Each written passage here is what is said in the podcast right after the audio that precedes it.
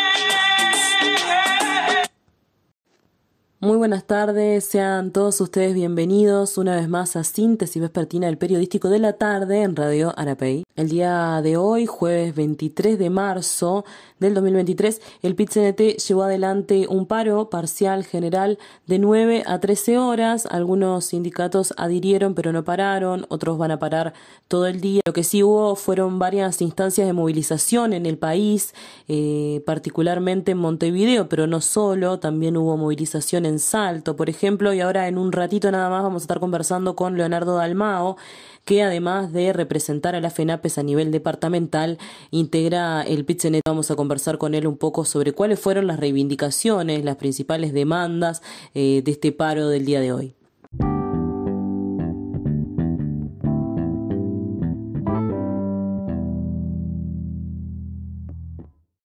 Bueno, les quiero comentar también que esta semana se está llevando adelante el Festival Internacional de Artes Experimentales del 21 al 26 de marzo. La entrada es libre y gratuita para quienes estén en Montevideo, pero no se preocupen porque si ustedes se encuentran en otro lugar del país o en otro país, esta, esta programación, la mayor parte de la programación, se va a estar transmitiendo por varias radios que están transmitiendo en vivo eh, toda, todas las actividades que se están desarrollando y también están compartiendo entrevistas, debates y otro tipo de actividades. Eh, se llama Exit, el festival. Empezó el martes 21, donde hubo instalaciones, eh, también hubo un concierto y va a seguir hasta el próximo domingo.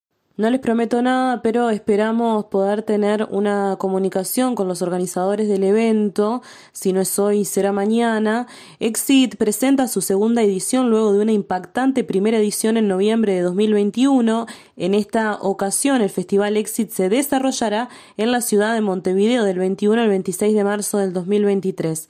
Exit se convierte así en el primer festival internacional de artes experimentales en la región, destacándose en la escena local y recibiendo propuestas, artistas, vínculos con instituciones y con festivales de toda la corona sur de siete ciudades, desde Santiago de Chile hasta Río de Janeiro, convirtiendo a Montevideo en el eje de esta corona. Las principales claves del festival son una ciudad de 1.5 millones, Montevideo, en la que se desarrolló la primera edición que contó con una programación de 10 conciertos durante cuatro días en diferentes lugares de la ciudad y para los que se reservaron más de mil entradas. Todos los eventos incluidos, workshops, conferencias y conciertos fueron con entrada libre y gratuita. Esta última es una de las señas de identidad de Exit, poder seguir ofreciendo programación de vanguardia al más alto nivel que genera crítica y cuestionamiento a toda la población sin diferenciar su situación económica, sigue siendo nuestro objetivo. Escriben allí en la presentación en la página de internet que ustedes la pueden consultar, exitfestival.art. Eh, queremos continuar nuestra participación en la labor social desde donde un festival de estas características puede aportar, siempre desde las artes, pues es nuestra razón de ser. Como Pueden seguir la transmisión del Festival Exit 2023 en vivo por Radio Caso, pero también, eh, que es de Argentina, pero también por la Uniradio de Uruguay, Radio Tsunami de Chile, Monte Audio Uruguay, Radio Libre y Noise Audio Colombia.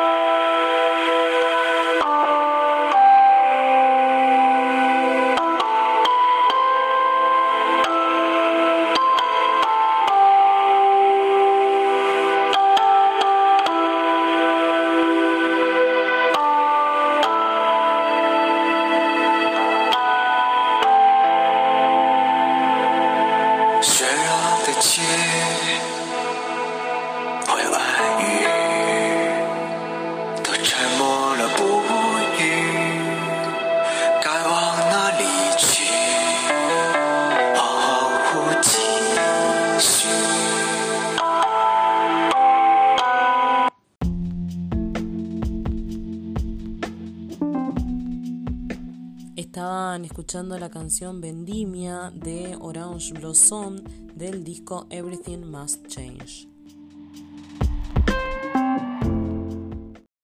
Luego escuchaban Yao Se, Yao Se, eh, sospechamos que se pronuncia, es una banda china y escuchaban algunas canciones de el disco, por ejemplo, Yond, escuchaban una canción que se llama First Move, que es del disco 1911, del año 2011.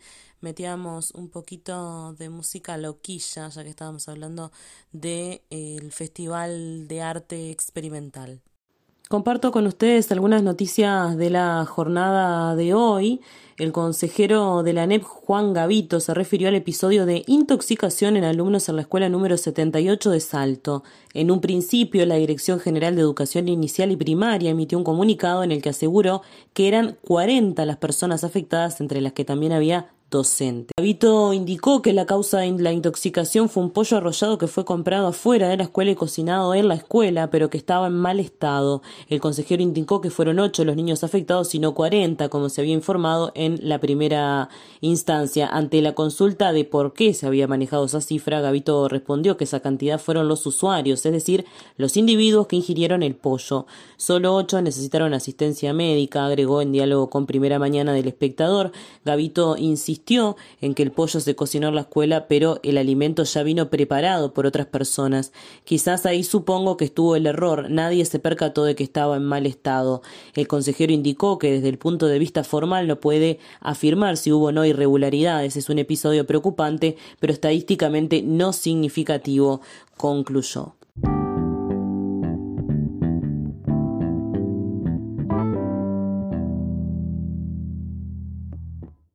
Y hablando de los pollos, vamos con otra noticia, porque el gobierno vacunará gallinas tras confirmarse séptimo foco de gripe aviar en el país.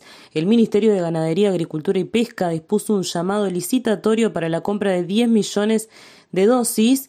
El ministro de Ganadería, Agricultura y Pesca, Fernando Matos, anunció en el día de hoy que el gobierno resolvió iniciar el proceso de vacunación después de que se confirmó el séptimo foco, como les decía, de gripe aviar en el país. En rueda de prensa, Matos informó que ante la amenaza epidemiológica que representa la influenza aviar, el comité de vacunación recomendó avanzar en este sentido. En una primera etapa se vacunarán gallinas ponedoras y reproductoras. Para dicha tarea, el Ministerio de Ganadería, Agricultura y Pesca dispuso un llamado licitatorio, repito, para la compra de 10 millones de dosis previendo un esquema de doble vacunación. Eh, lo que sabemos hasta el momento es que hay siete focos detectados en cinco departamentos, Canelones, Flores, Maldonado, Montevideo y Tacuarembó. Esto demuestra que hay una circulación viral en varios departamentos. Estamos ante un riesgo importante de afectación al sistema productivo, aunque hasta ahora no ha sido infectado. Por este motivo y ante la amenaza de que se afecte el sistema productivo, el gobierno tomó la decisión de iniciar el proceso de vacunación, señaló Matos, que añadió la decisión fue tomada en conjunto con el presidente de la República, Luis Lacalle Pou. Matos agregó que las vacunas deberán ser importadas y serán de dos tipos, una inactivada y una vectorizada para cada una de las categorías. Son dos laboratorios de México y Francia los seleccionados por la disponibilidad de la vacuna, debido a que muchos otros países están tomando la decisión y hay cierta escasez en la disponibilidad, dijo Matos. Terrible esta información. Hubo una tentativa de femicidio en Melo, donde un hombre roció con nafta a su expareja y la prendió fuego. El hombre tenía orden de restricción de acercamiento por violencia doméstica y había usado tobillera electrónica. La mujer en este momento está grave en el Senaque. Se trata de una mujer de 32 años que fue atacada por su expareja, un hombre de 38, en Melo, Cerro Largo, este miércoles pasado en la noche. El agresor la roció con nafta y la prendió fuego. La mujer fue trasladada al Centro Nacional de Quemados, Senaque, en Montevideo. El hecho ocurrió en una vivienda del barrio Mendoza mujer estaba con su familia cuando el hombre, que tenía una restricción de acercamiento, se aproximó al lugar y la atacó. También había usado una tobillera electrónica y tenía antecedentes por violencia doméstica. El hombre fue detenido y está a disposición de la Fiscalía de Cerro Largo, de primero turno, a cargo de la fiscal Adriana Umpierres. En el día de hoy se hará el control de detención y se prevé su imputación previo al plazo constitucional de detención que es de 48 horas. Para que ustedes tengan una idea de la gravedad de la problemática de la violencia de género en nuestro país, de que no es solamente un relato como quieren hacer creer algunos, que no es la necesidad de beneficiar a un solo género como lo dicen otros cuando se generan planes y programas que tienden a atender esta problemática. Eh, esto también va para todas las personas que se dedican permanentemente a invisibilizar la violencia de género. En lo que va del año, 14 mujeres fueron asesinadas. De estos casos, solo uno fue considerado femicidio. La mayoría del resto de los casos tuvo alguna vinculación con el narcotráfico o con un conflicto criminal. En los llamados ajustes de cuenta, o con agresores asociados a bocas, en un tiroteo asociado a la venta de drogas, un robo asociado al uso problemático de drogas, una venganza o cobro de deuda de un varón que tenía alguna relación con la mujer asesinada, así como con homicidios asociados a robos.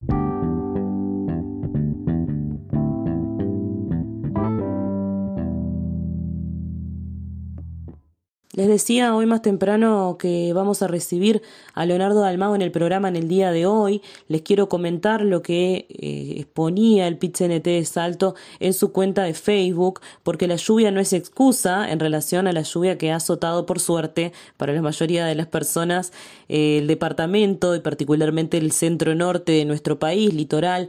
Eh, marchamos contra la reforma jubilatoria, estamos ante una reforma jubilatoria regresiva que el gobierno pretende generar aumentando las brechas de desigualdad, trabajar más para jubilarse, menos ingreso que el actual, recorte a pensiones por discapacidad y viudez, discrecionalidad, poder ejecutivo, reglamentación, agencia reguladora, más y peores AFAP, el gran negocio de esta reforma. El proyecto que hoy propone el gobierno nacional incumple con otra de las promesas que hizo el actual presidente en campaña electoral. Se debe recordar que la calle Pou afirmó en campaña electoral que no le cambiaría las reglas de juego a quienes están trabajando, que se trata aproximadamente de un millón de trabajadoras y trabajadores. Por mi futuro y por el tuyo, no a la reforma jubilatoria. Esto colocaban en Facebook en el día de hoy junto a algunas imágenes de la movilización que tuvo lugar en el departamento. Una de las movilizaciones que se desarrolló la jornada de hoy en el país, aunque fueron varios los departamentos que llevaron adelante distintos tipos de manifestación en contra particularmente de la reforma jubilatoria que se está discutiendo en este momento en el Parlamento. Le damos la bienvenida al programa a Leonardo Dalmao. Leonardo, ¿cómo estás? Un gusto tenerte. Él es secretario general de la filial de FENAPES en Salto, si no me equivoco. Siempre me confundo un poco con, con tu responsabilidad, o sea, como con el nombre, pero es así, se llama así. Buenas tardes, este, no, soy el presidente de la filial de AFEFENAPES. Bueno, a mí la Secretaría General y la Presidencia son algo que siempre me confunde, te lo tengo que confesar. ¿eh? Sí, sí, no hay mucha diferencia. No hay mucha diferencia. Eh, contame un poco, eh, Leo, sobre el paro de hoy que se llevó adelante a nivel nacional, si no me equivoco, de 9 a 13 horas, un paro parcial eh, hubo algunos sindicatos que adhirieron pero no pararon, eh, hubo algunas excepcionalidades igual a lo que había planteado la, central sindical en relación a, a, cómo tomaron la medida los sindicatos, ¿no? Sí, en realidad eh, fue un paro con, con muchas modalidades. Lo que se pretendía era que asegurarse la, la, la, movilización y en que determinado horario todos pudieran estar allí presentes hay sindicatos que prefieren hacerlo de, manera parcial, hay sindicatos que, debido a, la forma en que trabajan, lo hacen de 24 horas. El PCNT a nivel nacional lo que determinó fue que el paro comenzaba a las 9 de la mañana, pero que luego no tenía hora de finalización. Y, así fue que organizaron una movida a nivel área metropolitana. O sea que no, era un paro, no, era un paro, parcial, ¿cómo, cómo eh, fue esa definición? Eh, de, que no hubiera hora de finalización, de que cada sindicato resolviera. Claro, o sea, eh, eso era lo que iba a suceder este en el área metropolitana. Después cada departamento iba a tomar la, decisión que el plenario eh, lo, hiciera y por ejemplo acá en Salto fue la movilización va a ser de 9 a 12, cada sindicato lo instrumenta de la manera que le parezca este, lo mejor para que sus trabajadores puedan participar de la actividad. Hay algunos que prefieren ir a trabajar, parar, salir y volver. Hay otros que, como por ejemplo en la enseñanza, que se trabaja de las 7 de la mañana hasta las 12 de la noche, hacer un paro de 24 para que todo el mundo pueda parar. Eh, eh, eso, de todas formas, no, no es mi intención que opines sobre la realidad interna de otro sindicato, está claro, pero me sorprendió particularmente que la FUNTEP decidiera adherir pero no parar a, al paro de hoy. ¿No? O sea, ¿qué Por ejemplo, la, la magisterial que la filial de Salto para 24 horas. También hay, cada, filial va tomando su resolución. Ah, ahí está, mira, ese dato no lo tenía. Así que no fue la FUNTEP a nivel nacional, sino que cada filial en de cada departamento resolvió ajustar el paro a, sus necesidades, digamos. Ahí, ahí está. Sí, sí, sí. ¿Y cuál fue la realidad de FENAPES? Este, bueno, la, cantidad de gente que para, nosotros no, no, lo sabemos hasta que pasen unos días y si es que podemos obtener algún tipo de información, porque esa información la maneja las autoridades y en esta administración no es algo que quieran compartir mucho. Eh, cada vez que nosotros queremos tener algún tipo de información, vamos sacando los datos prácticamente este, con los compañeros que tenemos pero no, no es algo que, que, sea muy sencillo de conseguir. Inclusive hasta, por ejemplo, cuántos grupos se crean, de qué forma, en cada grupo cuántos estudiantes hay. Bueno, hoy en día es algo muy compartimental la información, a tal punto de que hace un par de años se sacó una resolución de parte de la NEP en donde no, no, no se podía compartir información, ellos dicen que consideran interna de la NEP. Eh, no, no queda muy claro qué es eso, pero sin embargo sí hemos visto que han habido algunos funcionarios que, han sido sancionados por hablar de, algún tema que se consideran interno de la NEP, por ejemplo. ¿Eso, tiene que ver con aquello que ustedes han denunciado de, que existe represión y censura dentro de los espacios educativos? Eh, para nosotros esa resolución eh, es una resolución mordaza, ¿no? Y, que se utiliza después como censura. Y, y bueno, al sancionarse a alguien después genera miedo. Lo que te estoy contando, hace poco pasó en un departamento que en un liceo que tenía grupos superpoblados, los padres iban a inscribir a sus hijos y no había lugar. Se generó toda una movida en el departamento, este, los mismos padres hicieron este, eh, movilizaciones en, la puerta del liceo y la prensa entrevistó al director de ese liceo, este, manifestó que sí, que así era, que, que estaban superpoblados los grupos, se no había más lugar y bueno, y fue sancionado por hacer esas declaraciones. O sea, por exponer una realidad, como quien dice, porque tampoco es que estaba generando una fake news o algo o algo que desinformara, ¿no? En, realidad estaba exponiendo una realidad. ahí está, no estaba opinando, no estaba haciendo un acto en, en, contra o en pro de, estaba contando una realidad que vive su liceo. Y eso es algo que además lo, lo, vemos y, que tenemos mucho cuidado porque o sea, los directores hoy, en día no, no, no, van a dar ningún tipo de, de, opinión, o no, no, si la prensa lo llama van a decir que no, por esto, pero también los docentes que lo ven dicen, bueno, si a un director lo sancionan, yo que soy docente de menor jerarquía, con mucho más razón, y, después cuando se ven también este, todo esto que pasó con los profesores a José y con las fotos, etcétera, bueno, para nosotros hay determinadas sanciones. ¿Son medidas disciplinantes, Leonardo?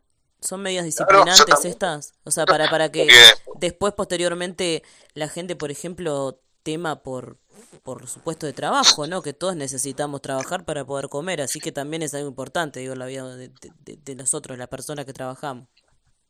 Exactamente, para nosotros esto genera autocensura después, ¿no? O sea, la, propia gente no, yo no voy a decir, no voy a participar, genera miedo y más en, un contexto en donde eh, el trabajo no, no, es lo que abunda o se van creando fuentes de trabajo luego de una crisis donde se perdieron muchos, pero sin embargo son trabajos de, de peor calidad, ¿no? O sea, que es lo que estamos viendo. El, el, nuevo tipo de trabajo que hay apunta a tener menores este menor derecho laboral y, menor ingreso. No quiero perder la oportunidad de preguntarte, ahora vamos a hablar un poquito más sobre la reforma de la seguridad social y el paro que se desarrolló en el día de hoy, pero eh, no quería perder la oportunidad porque eh, estos días también, digo, en el, animal en el programa Animal Político del martes pasado estuvimos conversando sobre la reforma. Eh, hubo varias situaciones en Salto, si no me equivoco, en relación a carencias o dificultades para llevar adelante el inicio de cursos, ¿no? Sí, que tienen que ver la, mayoría de esos con un tema de presupuesto, donde claramente eh, hay un recorte presupuestal, por más de que se niegue por parte de las autoridades. Ah, si uno los escuchaba al principio de, esta gestión, de esta administración, bueno, había un reconocimiento de, de, lo que hacía falta, de los problemas, y, y un, planteo de que sí, se van a ocupar de eso. Sin embargo, ahora sí, hace un un corto tiempo atrás uno puede ir buscando entrevistas, declaraciones de, parte de las autoridades de, la NEP, por ejemplo, eh, hay, un negar, ¿no? No hay ningún problema, o si hay es mínimo, eh, eh, es mucho mejor lo otro, y para nosotros es, peligroso cuando uno niega el problema, porque si no existe, bueno, no, voy a poder solucionarlo. Y, Ahora, ¿cómo? además, Sí, sí, discúlpame, a ver. No, porque no, es solo esto, es no solo negar un problema, que de esa forma es imposible solucionarlo, sino que además se culpabiliza al que lo denuncia, ¿no? Y, después se lo castiga como pasó con este director. Eh, entonces creemos que es sumamente peligroso el, camino que se está eligiendo y para muchos es porque, bueno, se, se entró en un modo campaña electoral y, el camino es este, ¿no? Es, montar un show, eh, es ocultar cosas que, problemas que existen, es culpabilizar al otro y tratar de generar miedo, y, para eso, bueno, tenemos algunos casos que, que sancionamos de manera disciplinar, y todo porque, al parecer, si uno cuenta la realidad de determinados problemas, este, no sé, hay gente que seguramente capaz cree que eso va a ser tambalear un gobierno, cosa que nosotros creemos que estamos lejos de eso, eh, no, no creemos que vaya a pasar por ahí, pero bueno, sin embargo, la realidad lo está demostrando, ¿no? Ahí está, porque también ha sido lo que han planteado las autoridades de la educación permanentemente, ¿no? Que en general los docentes agremiados y los sindicatos lo que hacen cotidianamente es tratar de trancar los procesos de transformación que quieren llevar adelante los gobiernos. No solamente sucedió con este gobierno de derechas particularmente, sino también con el gobierno del Frente Amplio, ¿no? O sea, de, los puntos más álgidos, más conflictivos fueron también con los reclamos de los sindicatos y de la educación en, en general, ¿no?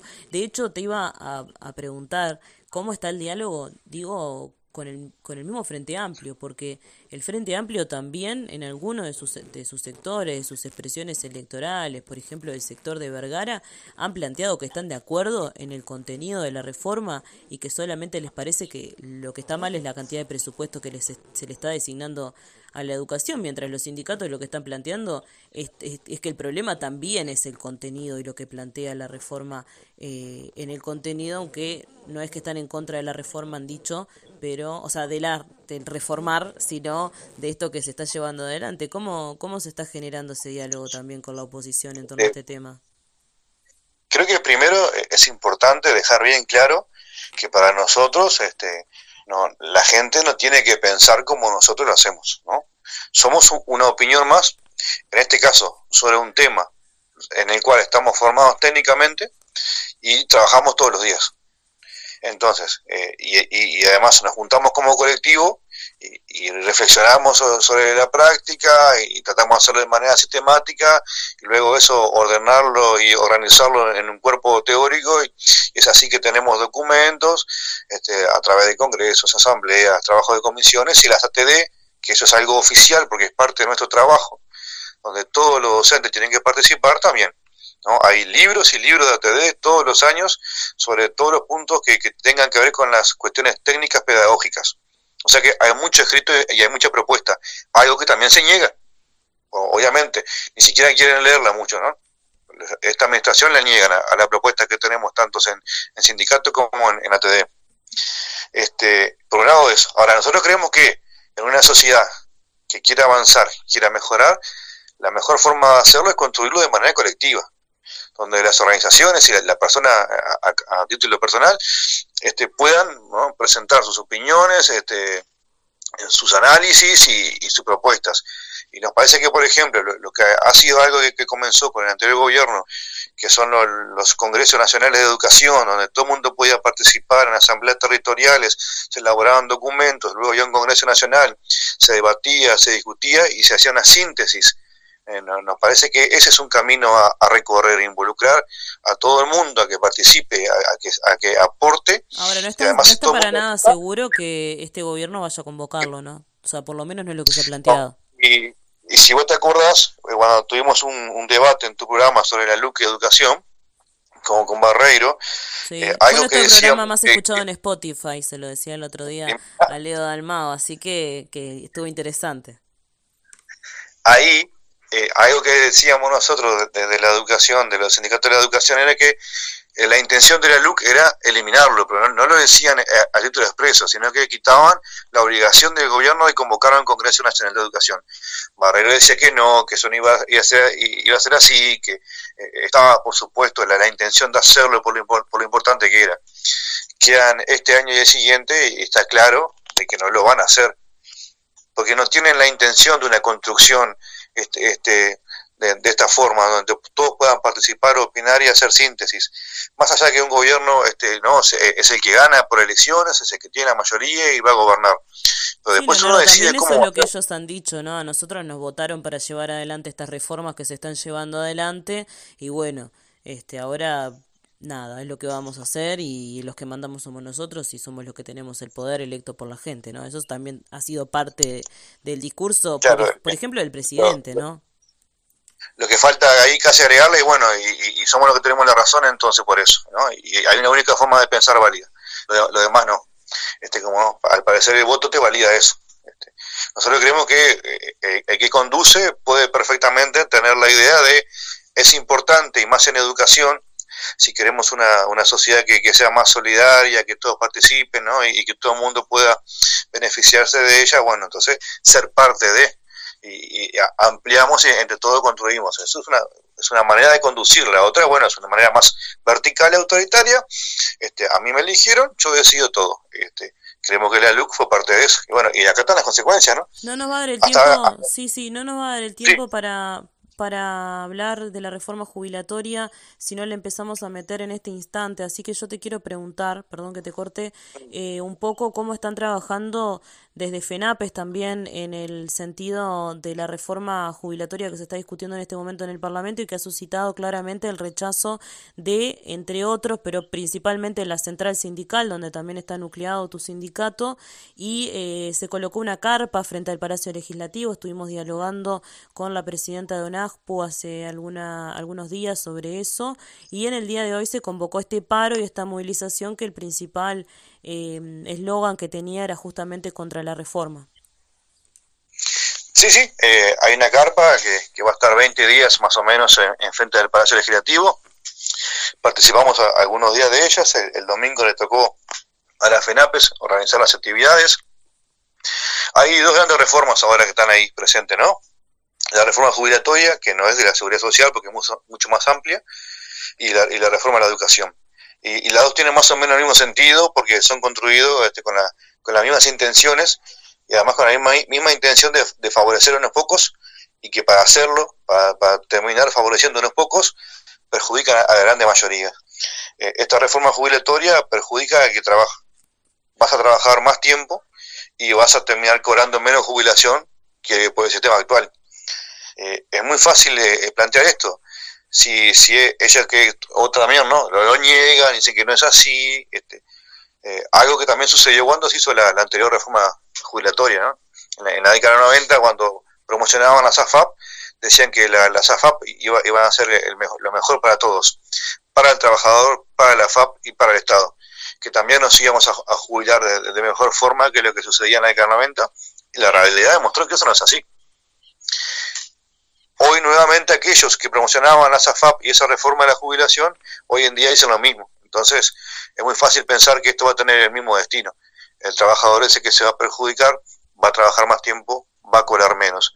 Y están así que se ha planteado, bueno, si ustedes están tan seguros de que esta reforma va a ser mejor, ¿por qué no entonces darle, y ya que tanto es un gobierno que habla de la libertad, darle la libertad al que trabaja, cuando llegue su momento de jubilarse, que opte si quiere mantenerse por el actual sistema o si quiere eh, beneficiarse, ¿no? en caso que sea así, por la, reforma de la jubilación que plantean ahora.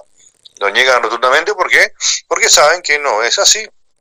Este, entonces, bueno, eh, estamos en, en, campaña de, de tratar de, frenar esto que nuevamente una vez más en, en este gobierno. ¿Están de acuerdo que era necesaria una reforma? O sea, por ejemplo, las distintas cajas que, que, que están en este momento siendo o deficitarias al Estado o, en riesgo de no poder subsistir, ¿no? Digo, por ejemplo, la caja profesional o la, o la, o la caja militar, o sea, hay un problema, digamos, no, no, no el problema que la gente viva más tiempo, que creo que es algo que tendríamos que celebrar, poder vivir más tiempo. Verónica, hay un problema grande que tenemos en esta sociedad, que es la desigualdad. Y o, la profundizamos o vamos contra ella.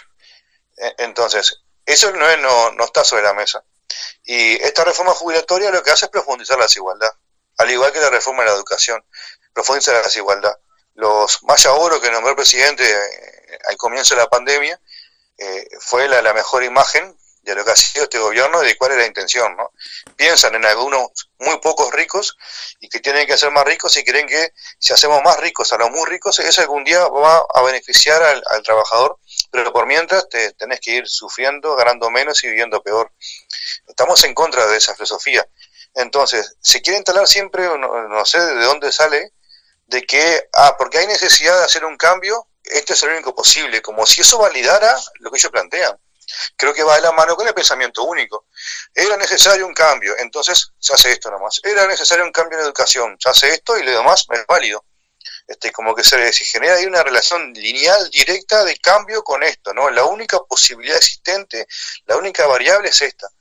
Este, nosotros creemos que, bueno, hay, hay diversidad en el mundo, hay diferentes formas de analizar y de pensar y de actuar, y tenemos otra forma de ver ese posible cambio. Que sea necesario un cambio no quiere decir que sea esto. No, está bien. Y, y muchas veces cuando esto perjudica a lo de siempre, ¿no? Ahí sí no, no cambia. Siempre perjudica al que trabaja, al jubilado y al pensionista. Ahí está. Eh, nos quedamos sin tiempo, pero decir que es un tema sumamente relevante que por momentos eh, parece tedioso, ¿no? Como para poder abordarlo debido a la complejidad que tiene, pero que es un asunto crucial para los jóvenes trabajadores de este momento. ¿Por qué? Porque eh, va a implicar cambios en el régimen de jubilaciones que se van a aplicar eh, quizás dentro de 30 años, ¿no? O sea, es un proyecto que se está discutiendo eh, para el futuro y que los que vamos a ser afectados en mayor medida vamos a ser los trabajadores activos de este momento y los de adelante, ¿no? Los que vengan hay ciertas cosas que inclusive van a cambiar porque dicen que se va, en la ley está que se aprueba y a los seis meses comienza a funcionar. No, hay cosas que no son a, mucho tiempo. Una vez aprobada esta ley, hay determinadas cuestiones que, que cambian la, forma de calcular determinadas pensiones que va a ser a partir de seis meses. Y es cierto que es complejo, pero también es simple a la vez, ¿no? En esta dialéctica que, que es la vida. Eh, se puede hacerlo muy simple. Vas a trabajar más tiempo para cobrar menos jubilación. Esa es la síntesis. Ahí está, muchísimas gracias Leo por estos minutos, eh, por tu poder de síntesis y por dejarme interrumpirte a gusto. ¿eh? Bueno, así es, es, como siempre un, un, agrado para nosotros este, poder participar y además siempre agradecer este espacio que, como te decía hoy, ¿no? en este mundo que al parecer tiene una sola forma de pensar válida, otro que tenemos otra forma, este, poder decirlo y estar en contacto con la gente. No, claramente son siempre bienvenidos al programa. La seguimos porque este tema va a seguir y porque también eh, los reclamos docentes van a seguir, eso está claro, durante todo el año. Muchas gracias. A vos. Estimadísima audiencia, hasta aquí el programa de hoy. No logramos conseguir la entrevista con la gente del festival que se está desarrollando en este momento en Montevideo y siendo transmitido por varias radios en Latinoamérica, el Festival de Arte Experimental. De todas formas, le dejamos allí la información para poder acceder vía online a través de las radios que funcionan por internet que están transmitiendo este evento y les prometemos venir con más información en el día de mañana porque es una puesta en escena y una organización que está muy buena y que queremos también poder exponer y poder difundir en este programa lo que se está haciendo a nivel nacional y a nivel regional en torno a la experimentación, particularmente con el sonido y también en la unión de varias radios a nivel latinoamericano, pero también, por ejemplo, en Alemania hubo algunos espacios y algunas eh, radios que están participando del evento y que en estos días han desarrollado actividades. Recuerden que empezó el pasado martes todo esto, pero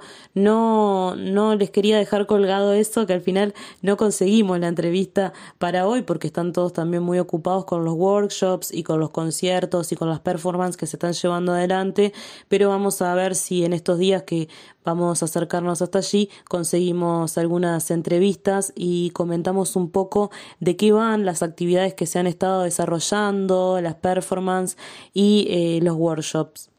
Se quedan escuchando una canción de lo más profunda, de lo más bella, El arado de Víctor Jara. Chao.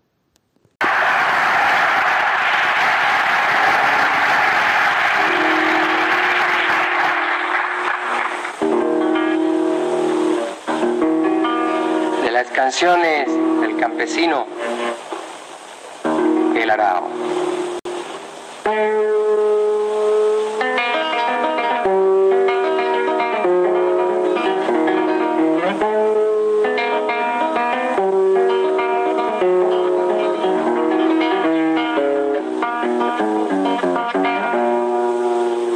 Aprieto firme mi mano y hundo el arao en la tierra. Hace años que llevo en ella como nuestra gota.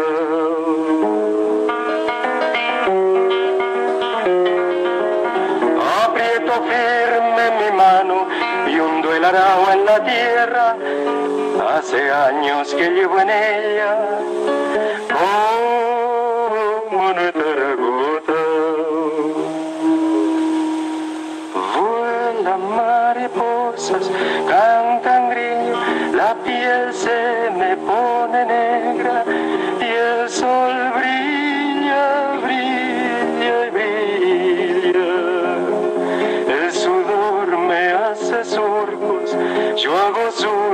a la tierra sin parar.